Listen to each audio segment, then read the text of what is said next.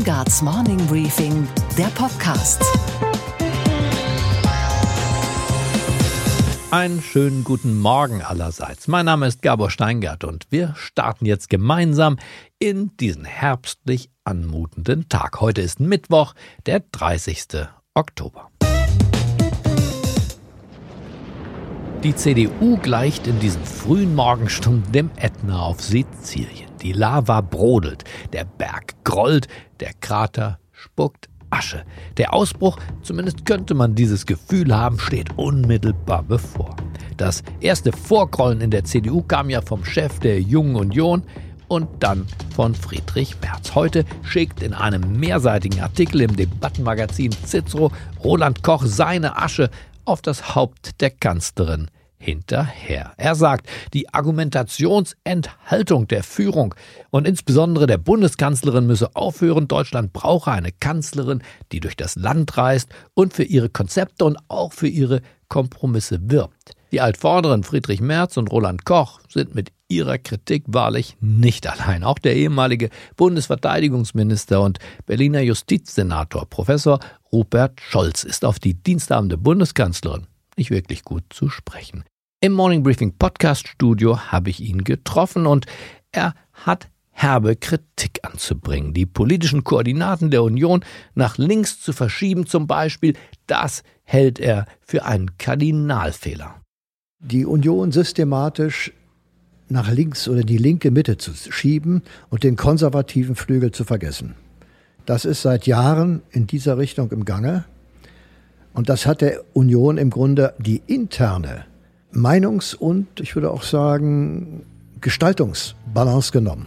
Das geistige Vermächtnis von Franz Josef Strauß habe sie, Merkel, verraten und rechts der Union mit der AfD ein Problem in doch beachtlicher Größe entstehen lassen. Das, was Franz Josef Strauß mal völlig richtig gesagt hat. Es darf nie die Situation kommen, dass rechts von der Union eine ernstzunehmende Partei entsteht. Aber genau das ist jetzt der Fall. Und man wird die, das Thema AfD nicht lösen, indem man mal sagt, die bösen Populisten, die bösen Rechtsextremisten. Ich würde sagen, mit reiner Beschimpfung wird man dieses Thema nicht lösen. Die Wirtschaftspartei CDU sei zu einer Partei der Steuererhöher geworden. Scholz wundert sich. Und zwar über die Robustheit der deutschen Unternehmen, dass sie das ausgehalten hätten. Nach Belgien haben wir Deutschen die höchsten Steuerbelastungen. Dass unsere Wirtschaft das noch so lange überhaupt durchgestanden hat, offen gestanden, das verblüfft mich immer wieder. Ich staune immer wieder darum, wie die das verkraften. Steuern müssen runter. Und was passiert mit diesem Geld?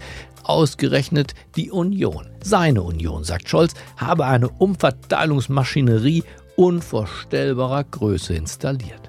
Überregulierung und äh, immer mehr Bürokratie, immer mehr hin zum reinen Umverteilen. Wenn Sie überlegen, wir haben in Deutschland an Sozialleistungen im Jahr einen Betrag von einer Billion. Das ist im Grunde unvorstellbar. Man kann sagen, Union wie SPD, vor allem die SPD, die Linke lasse ich mal beiseite, sind da eigentlich nur noch beschäftigt, jeden Tag eine neue Armut zu finden. Und dann wäre da noch die Mutter aller Fehler in der Ära Merkel, die Grenzöffnung 2015 und die ihr angeschlossene Flüchtlingspolitik. Wer die Grenzen eines Staates in der Form öffnet, Frau Merkel hat, wenn ich mich richtig erinnere, davon gesprochen, ja, 3000 Kilometer Grenze kann man ja sowieso nicht kontrollieren. Wer die Grenze aufgibt, gibt das Staatsgebiet auf. Wer ein Staatsgebiet aufgibt, der gibt den Staat auf. Das ganze Gespräch mit dem alten klugen Mann der CDU hören Sie im Morning Briefing Sonderpodcast am Samstag, wenn Sie mögen. Unsere Themen heute mit der Autorin, Psychologin, ehemaligen Bundesgeschäftsführerin der Piratenpartei, Marina Weißband, einer Frau jüdischen Glaubens, spreche ich jetzt gleich über den jüngsten Wahlerfolg der AfD. Alle AfD-Wähler unterstützen Rassisten. Das ist der springende Punkt. Außerdem mit Rainer Holznagel, dem Chef des Steuerzahlerbundes, schauen wir auf die gröbsten und dreistesten Steuerverschwendungen in diesem ablaufenden Jahr 2019.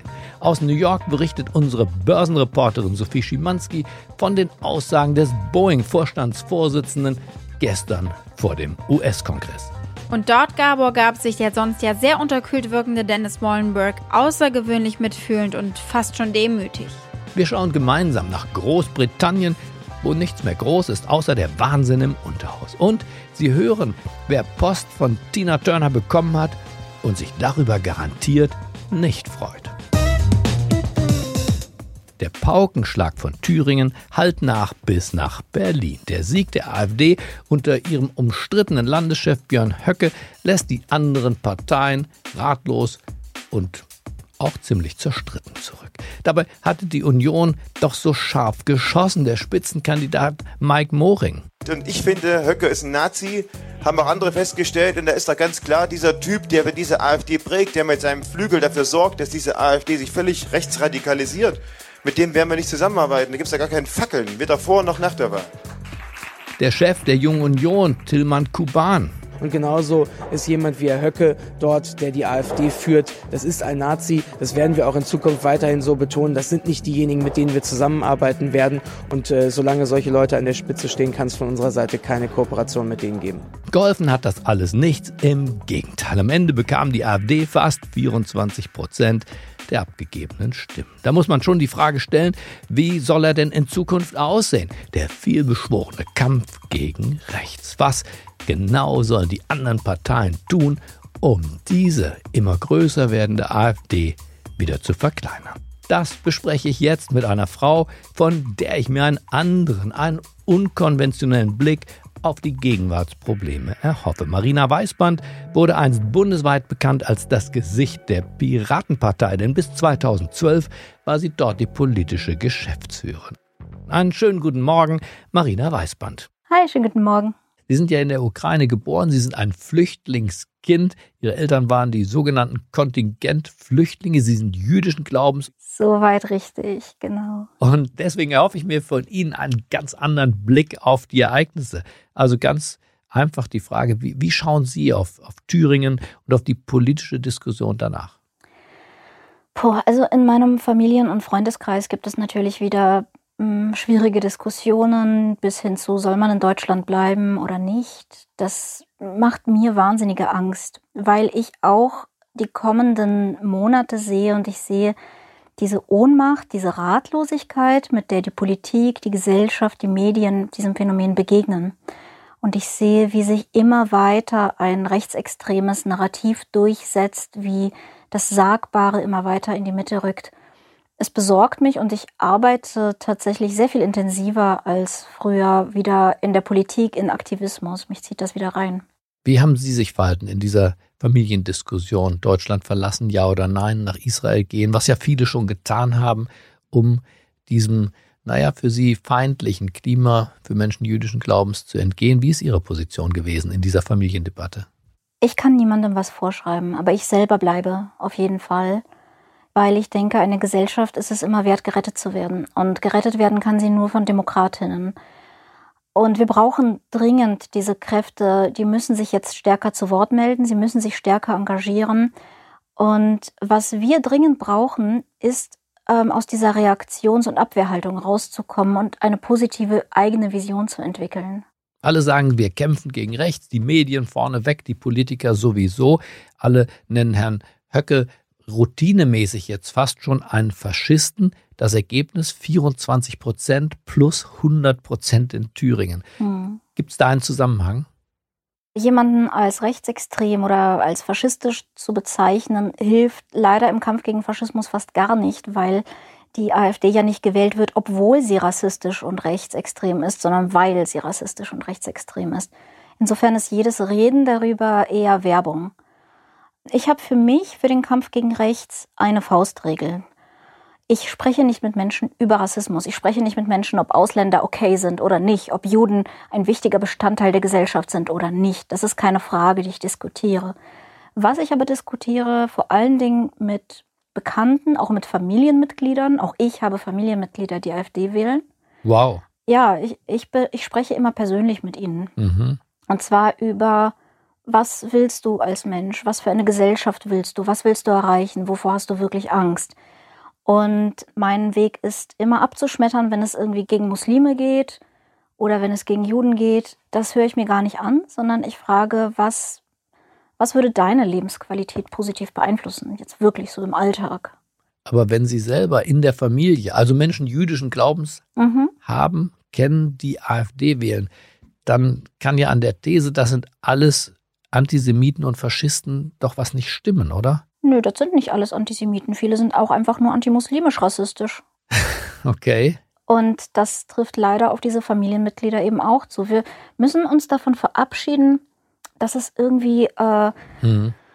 mh, dass es keine Rechten oder keine Rassisten gibt unter Juden, unter Muslimen. Ja. Aber das ist, glaube ich, der Fehler, der immer gemacht wird. Meine Familie ist natürlich mit den antimuslimischen Ressentiments der AfD. Ne? Dann, die sagen, ja, Deutschland importiert Antisemitismus. Und das stimmt einfach nicht. Es sind nicht Muslime, die antisemitisch sind. Es sind Antisemiten, die antisemitisch sind. Und da, dagegen muss man kämpfen. Menschenhass ist der Feind. Und Menschenhass ist genau, was die AfD schürt. Warum auf einmal so viele? Wo kommt dieser Zuwachs her? Wie erklären sich das? Ist Deutschland so nach rechts gerückt? Der Zuwachs kommt nicht her, der war immer schon da. Wir hatten einen stabilen Anteil von 20 Prozent Menschen mit latent antisemitischen Meinungen in der Bevölkerung. Das bildet sich auch mehr oder weniger ab. Was sich verändert hat, ist, dass man das Gefühl hat, es sagen zu dürfen. Was sich verändert hat, ist der Diskurs. Und der Diskurs hat sich verändert durch die vielen Plattformen, auf denen die Rechten aktiv sind. Und auch das Netz, wo die international vernetzte Rechte gerade junge Menschen extrem gut kascht und mobilisiert.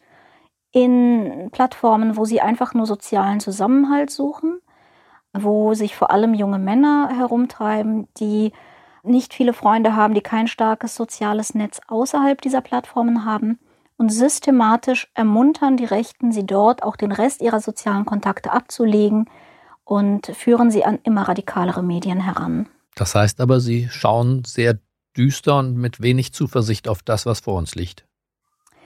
Wenn wir nichts tun, ja, dann ist das genau der Mechanismus, der greifen wird. Wir sprechen nach dem Attentat von Halle sehr, sehr viel über den Attentäter, über seine Motive. Wir sprechen immer sehr wenig über die Menschen, die eigentlich von Rassismus betroffen sind. Wenn wir Sendungen machen über Rechtsradikalismus, laden wir sehr selten die Opfer dieses Rechtsradikalismus ein, um ihre Stimmen zu hören. Und ein weiteres Element ist, wir haben als Gesellschaft in einer Zeit des Umbruchs, des riesigen Umbruchs, ja, wir kommen von der ähm, von der Industriegesellschaft in die Informationsgesellschaft, Werte und Normen wandeln sich, Mhm. haben wir kaum eine Vision zu bieten, wie die Welt aussehen kann. Die AfD macht so ein verklärtes 50er-Jahre-Bild, das es nie gegeben hat. Aber wenigstens ist das so eine Art von Vision, während viele andere politische Strömungen einfach nicht so richtig was anbieten können und nur im Reagieren sind und nur reaktive Politik machen. Sind alle AfD-Wähler für Sie rassistisch? Alle AfD-Wähler unterstützen Rassisten. Mhm. Das ist der springende Punkt. Ich glaube nicht, dass die dichotome Einteilung in Rassisten und Nicht-Rassisten Sinn macht. Ja. Ich glaube, das ist etwas, wovor viele Menschen sehr Angst haben und deswegen fühlen sie sich auch schnell in die Nazi-Ecke gestellt, weil bei jedem Vorwurf, das war rassistisch, hören sie, du bist Rassist. Das wollen sie natürlich auf gar keinen Fall sein, da hängt ja der Selbstwert dran. Also wehren sie sich mit Händen und Füßen und fühlen sich abgestoßen von der Debatte. Aber es ist nicht, wie das funktioniert. Wir sprechen nicht über den Wert der Menschen, sondern wir sprechen über die Gefährlichkeit dessen, was sie tun. Aber wir sprechen ja auch über die Volksparteien. Sie als Piratin sind ja damals auch angetreten gegen eine verkrustete Parteienlandschaft. Sie Ja. teilen ja manche der Ursprungsmotive der AfD durchaus, dass die Parteien das Spiel unter sich ausmachen, dass die Parteien mit ihrer sehr indirekten Form der Demokratie und den Listenkandidaten dem normalen Volk kaum eine Stimme der Artikulation geben. Stimmt. Also so ganz fremd sind ihnen diese Motive, diese demokratischen Reflexe ja nicht. Stimmt, ich würde es auch wieder tun, jederzeit. Aber ich habe dabei nicht behauptet, dass eine Menschengruppe weniger wert ist als eine andere. Und Das ist der springende Punkt. Ich habe wirklich überhaupt nichts dagegen zu sagen, wir müssen neue Wege finden, Menschen demokratisch zu beteiligen. Ich habe nichts dagegen zu sagen, die Volksparteien bieten keine kohärente Zukunftsvision. Aber das unterscheidet genau einen Demokraten von einem Faschisten. Ich will dabei nicht, dass eine Menschengruppe mehr wert ist als alle anderen. Das widerspricht einfach unserem Grundgesetz. Und unserem Menschenbild. ja, also das Menschenbild ist, ist jedermanns Sache. Ich glaube, das kriegen wir nicht auf einen grünen Nenner. Das, das ist es halt. Es war schon immer so, dass 20 Prozent der Menschen antisemitische Gedanken hatten, rassistische Gedanken hatten.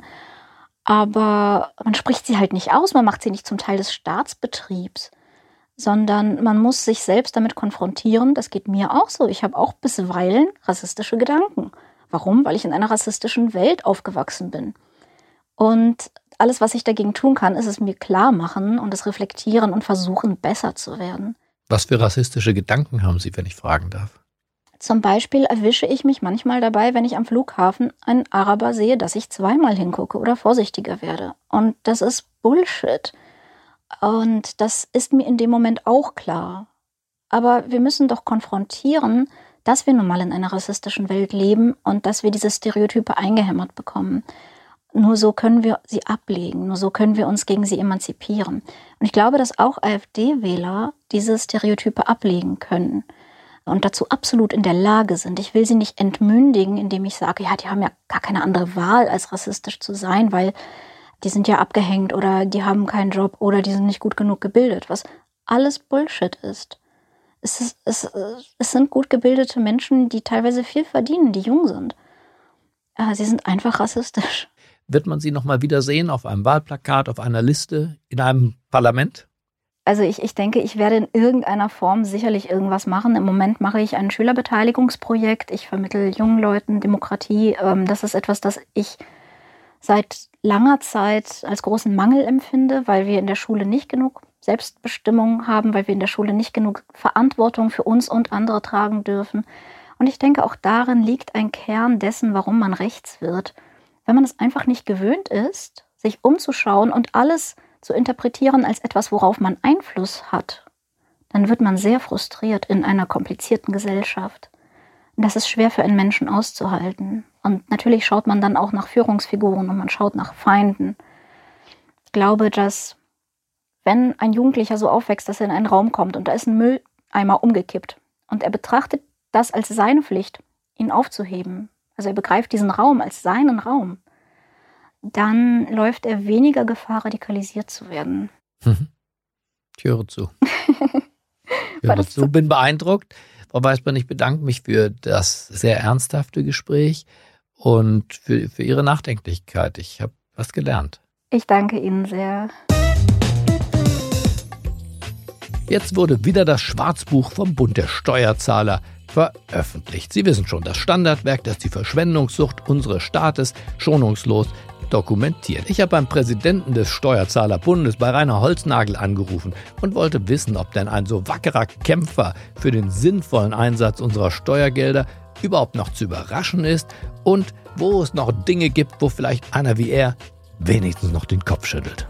Also mit dem Kopfschütteln ist das so eine Sache. Nach 47 Schwarzbüchern tut man das nicht mehr so sehr, aber es gibt immer wieder Fälle, wo man einfach nicht mehr weiß, was man darauf sagen kann. Also ein Lieblingsbeispiel im aktuellen Schwarzbuch ist für mich, dass es eine Bundesstraße geschafft hat, einen Upgrade zu bekommen, nämlich im Harz, die B6.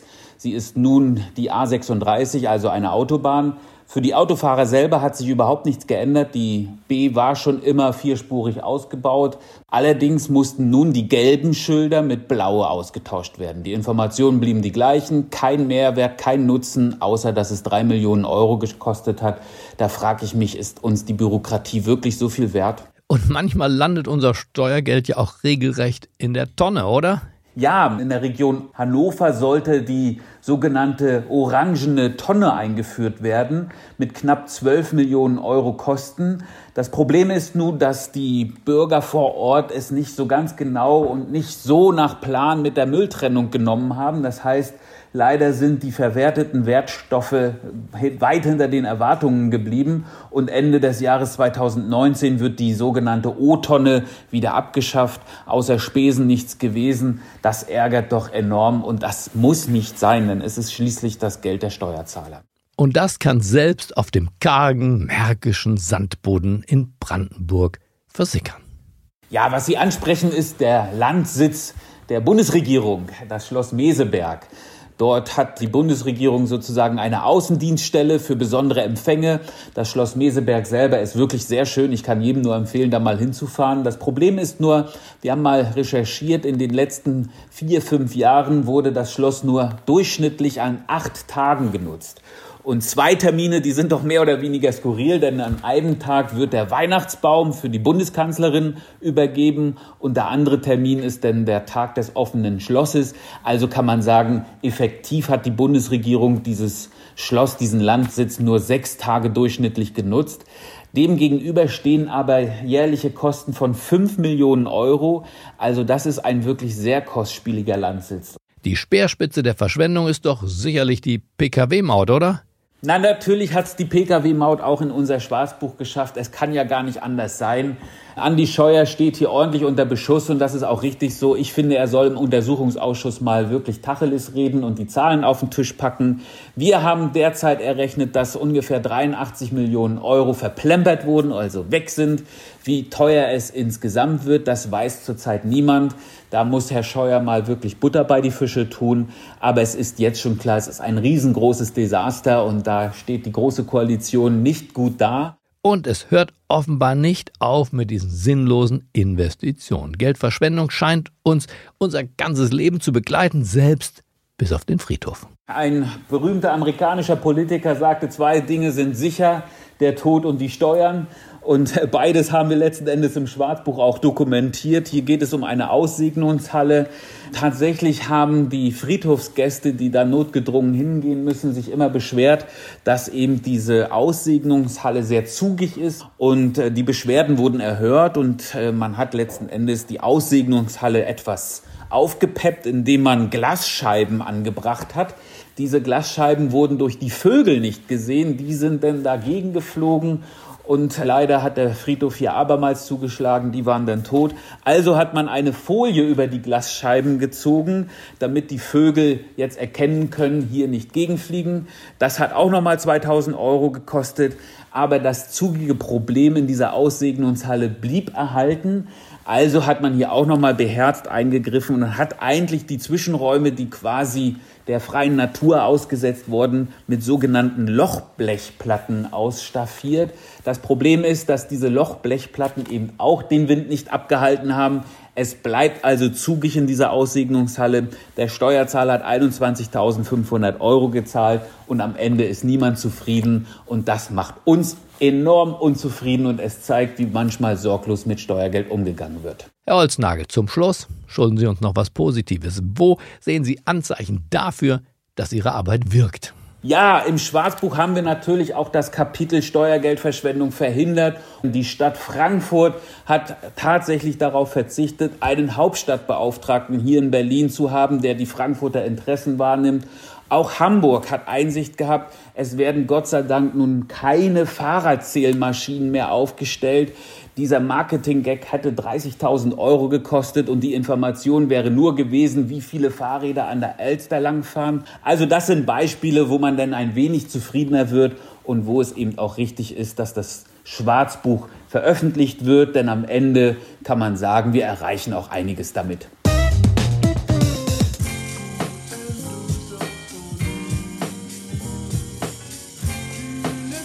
Hello, and welcome to the first episode of The Americans. I'm Chelsea Speaker.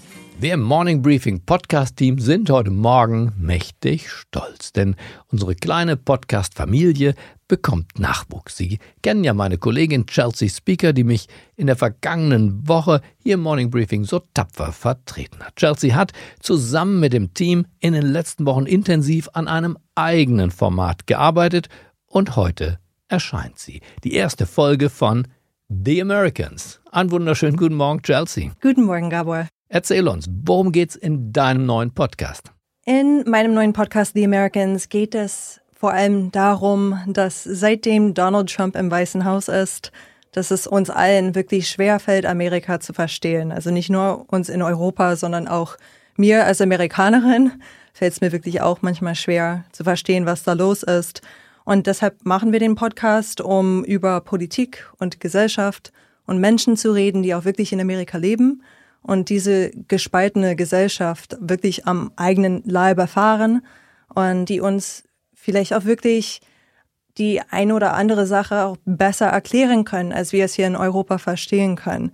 Das Ganze auf Englisch dann und hoffentlich auch mit ein bisschen Insider- und Outsider-Perspektive, dadurch, dass ich Amerikanerin bin, aber schon lange in Europa bin. Und mit wem genau sprichst du in der ersten Folge? Wir hören von Gary Steingart in der ersten Folge. Klingt ja auch so ähnlich wie dein Name natürlich, wird anders geschrieben. Das ist ein Bestseller-Autor aus Amerika. Er hat ein Buch geschrieben, das Willkommen in Lake Success heißt.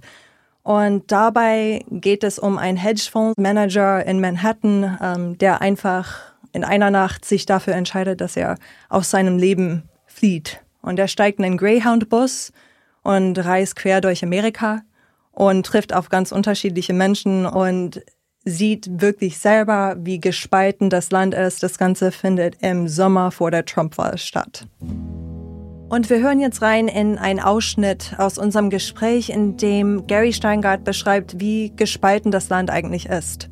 Well, these are not times where people are going to listen. The country has never been more divided, I think, since the Civil War. Families don't speak to one another. Uh, I don't know. This stuff has happened before and, and not with the same results. I think there's this ugliness that's always been there and that we've always been ignoring, you know. And we're all on this bus and we're all pretending to be asleep, you know, as people are screaming. And um, for the foreseeable future, I don't see any change. 2020 is going to be a frightening year. Wie geht's von dort weiter? Welche Gäste gibt's denn sonst noch bei The Americans? Also es stehen schon einige fest. Zum Beispiel die Journalistin Beth Macy. Sie hat ein ganz tolles Buch zum Thema Opioid-Epidemie in Amerika geschrieben. Oder der ehemalige Schachweltmeister Gary Kasparov zum Thema KI und auch zum Thema russische Politik. Oder die Historikerin Jill Lepore aus Harvard, die die amerikanische Geschichte wirklich von Anfang bis heute neu erzählt und wie wir das heutige Amerika in eben diese Geschichte einzuordnen haben. Bei der zweiten Episode in der kommenden Woche spreche ich mit Beverly Seebach. Das ist die Kommunikationsleiterin von den Democrats Abroad und dabei geht es um das Thema Impeachment äh, von Donald Trump. Und natürlich zum Schluss die wichtigste Frage. Wo findet man diesen Podcast The Americans? Wie kann man dich und deine Gäste hören? Meinen neuen Podcast kann man bei allen gängigen Podcast-Anbietern hören und auch auf unserer neuen Webseite www.the-americans.com eine sehr schöne Seite, wie ich finde. Und ich glaube, das ganze Team ist ganz stolz darauf. Gut, Chelsea, dann vielen Dank. Ab sofort abrufbar The Americans. Und ich sage vielleicht nochmal kurz die Webseite www.the-americans.com. Vielen Dank, Gabor. Und was war heute Nacht an der Wall Street los? Wenn Vorstandschefs zu Anhörungen vor den US-Kongress geladen werden, dann wird es meist kein ganz fröhlicher Tag mehr für die Herren. Das wusste auch Boeing-CEO Dennis Mullenberg, bevor er gestern am frühen Abend unserer Zeit zur Anhörung im Senat erschien. Über diesen Auftritt spreche ich jetzt mit unserer Börsenreporterin Sophie Schimanski in New York. Einen wunderschönen guten Morgen. Hallo Sophie. Guten Morgen, Gabor. Sophie, bei dieser Anhörung geht es ja erneut um das Problemflugzeug von Boeing, die 737 MAX. Dieses Ding, das nach wie vor nicht abheben darf. Was hatte der Vorstandsvorsitzende bei seiner Aussage eigentlich Neues zu bieten? Neue zeitliche Angaben dazu, wann er eigentlich gewusst hat, dass was nicht stimmt mit der 737 MAX. Es geht um Nachrichten, die sich zwei leitende Testpiloten in 2016 geschrieben hatten. Darin war die Rede von ungeheuren Problemen mit dem Flugsteuerungssystem der MAX 737, von denen nun eben angenommen wird, dass sie der Grund für die beiden Abstürze waren. Boeing hat dieses signifikante Dokument vor dem Absturz der zweiten Maschine mit dem Justizministerium geteilt im Februar. Es liegt dem Kongress aber erst seit zwei Wochen vor. Und Mollenberg kennt den Text angeblich auch erst so richtig seit zwei Wochen. Und das ist natürlich schwer vorstellbar, dass solch wichtige Informationen nicht sofort an den CEO herangetragen wurden oder er sie erfragt hat. Oder aber es wäre natürlich kriminell, wenn er lügt. Es war natürlich alles in allem ein emotionaler und ein schwerer Tag, vor allem für die Angehörigen der Opfer. Denn das erste Unglück ist eben jetzt ein Jahr her. Die Angehörigen waren anwesend mit Fotos der Verstorbenen. Mollenberg war nicht unbedingt besonders geschickt bislang darin, diesem Schmerz empathisch zu begegnen. Vielleicht war es aber die Gegenwart der Familien, die ihn mitfühlender hat wirken lassen. As a uh, husband and father myself, I'm, uh, I'm heartbroken by your losses. I think about you and your loved ones every day, and I know our entire Boeing team does as well. I know that probably doesn't offer much uh, comfort and healing at this point, but I want you to know that we carry those memories with us every day. Heute geht's in die zweite Runde und da dürfte das hier auf den Tisch kommen. Ein Manager von Boeing soll offenbar versucht haben, die Produktion der 737 MAX wegen Sicherheitsbedenken zu stoppen, noch bevor der erste von zwei tödlichen Unfällen passiert ist. Wir schauen auch auf General Motors, denn bei dem Autobauer gab es sehr ungewöhnlich in den USA massive Streiks. Und jetzt hat GM neue Quartalszahlen vorgelegt. Und in denen, Sophie, schlägt sich der Streik nieder, ja oder nein? Die Belastung durch den 40-tägigen Streik ist so groß, dass GM eine Gewinnwarnung fürs ganze Jahr ausgesprochen hat.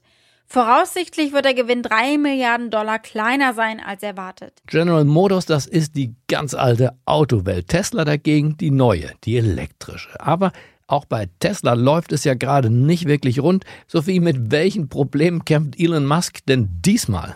Mit einem schrumpfenden Umsatz hier bei uns in den USA. Im dritten Quartal ist er um 39 Prozent zurückgegangen. Das geht aus Unterlagen daraus hervor, die den Behörden hier vorliegen. Noch letzte Woche gab es ja gute Zahlen aus dem dritten Quartal und da ging die Tesla-Aktie zweistellig nach oben. Jetzt geht's wieder nach unten und zwar mit knapp 4%. Und was, Gabor, geht eigentlich gar nicht?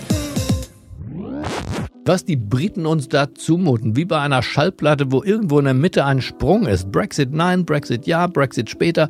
So geht das seit Monaten. Und jetzt, heute Nacht, immerhin beschloss das britische Unterhaus mit den Stimmen der Tories und von Labour vorgezogenen Neuwahlen noch im Dezember.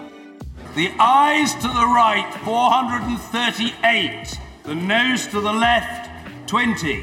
So the ayes have it, the ayes have it. Unlocked.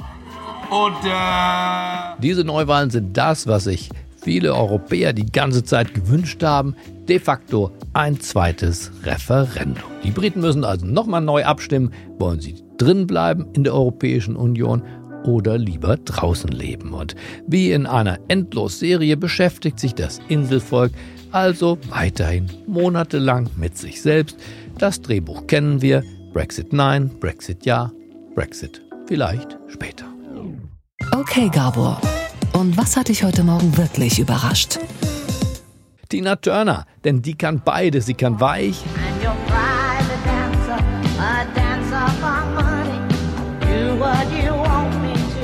und sie kann hart.